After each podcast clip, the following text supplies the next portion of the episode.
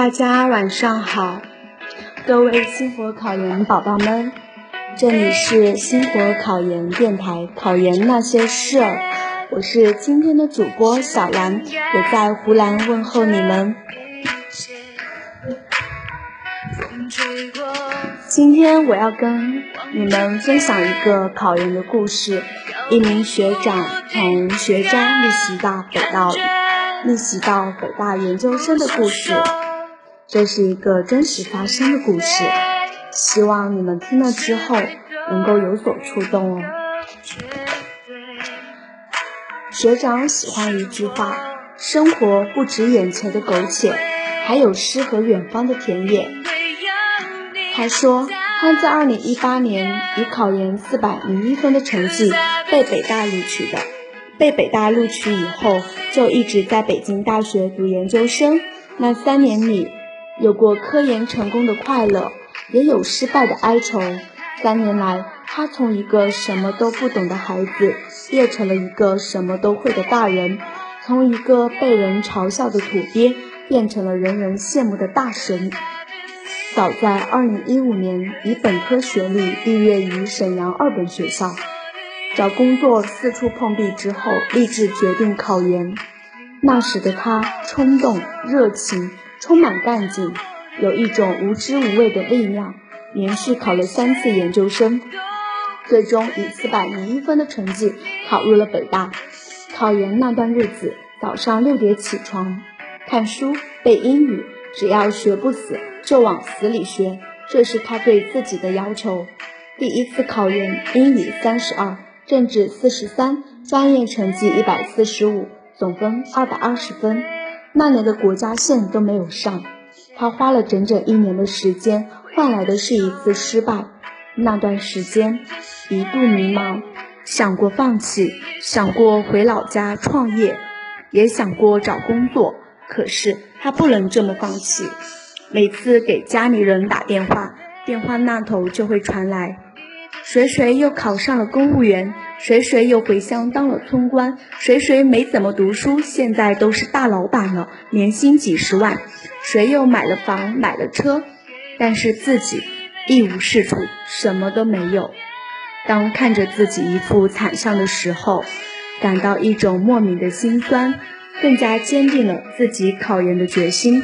第二次备战考研，他自己去富士康打工。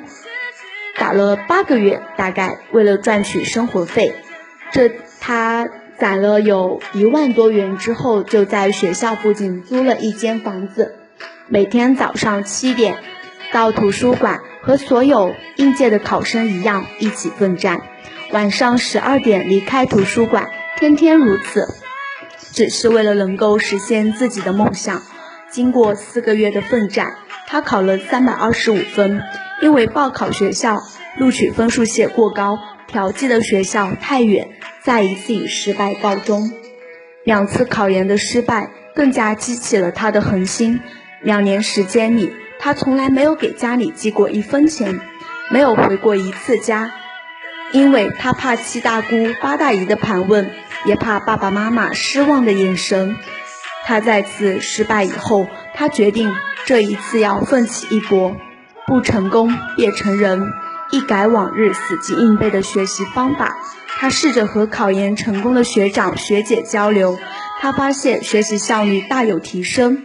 第三次考研，最终考得考得了四百零一分。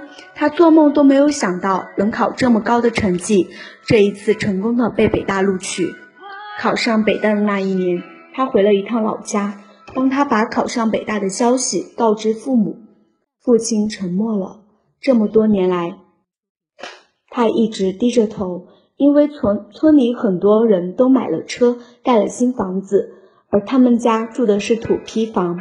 这一次，父亲笑了，母亲也哭着笑了，为儿子感到很开心。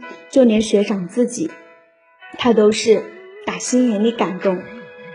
他知道这一次终于可以扬眉吐气了。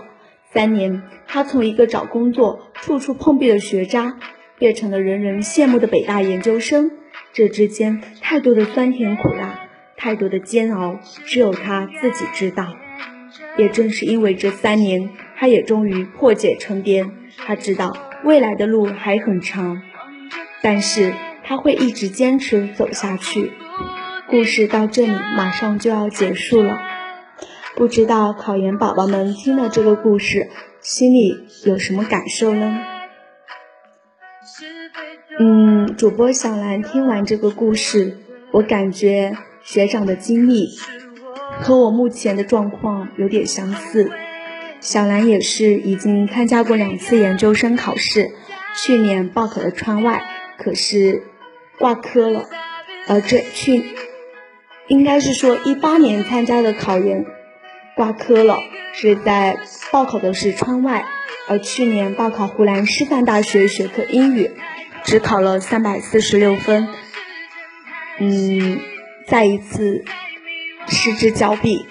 这一次，小兰会全力以赴，不成功变成人，和大家一起努力。送一句话给考研宝宝们：当希望一个个落空的时候，也要坚定、沉着，相信自己。好啦，今天的节目要结束了。下期节目再见喽！祝大家有一个美好的夜晚，拜拜。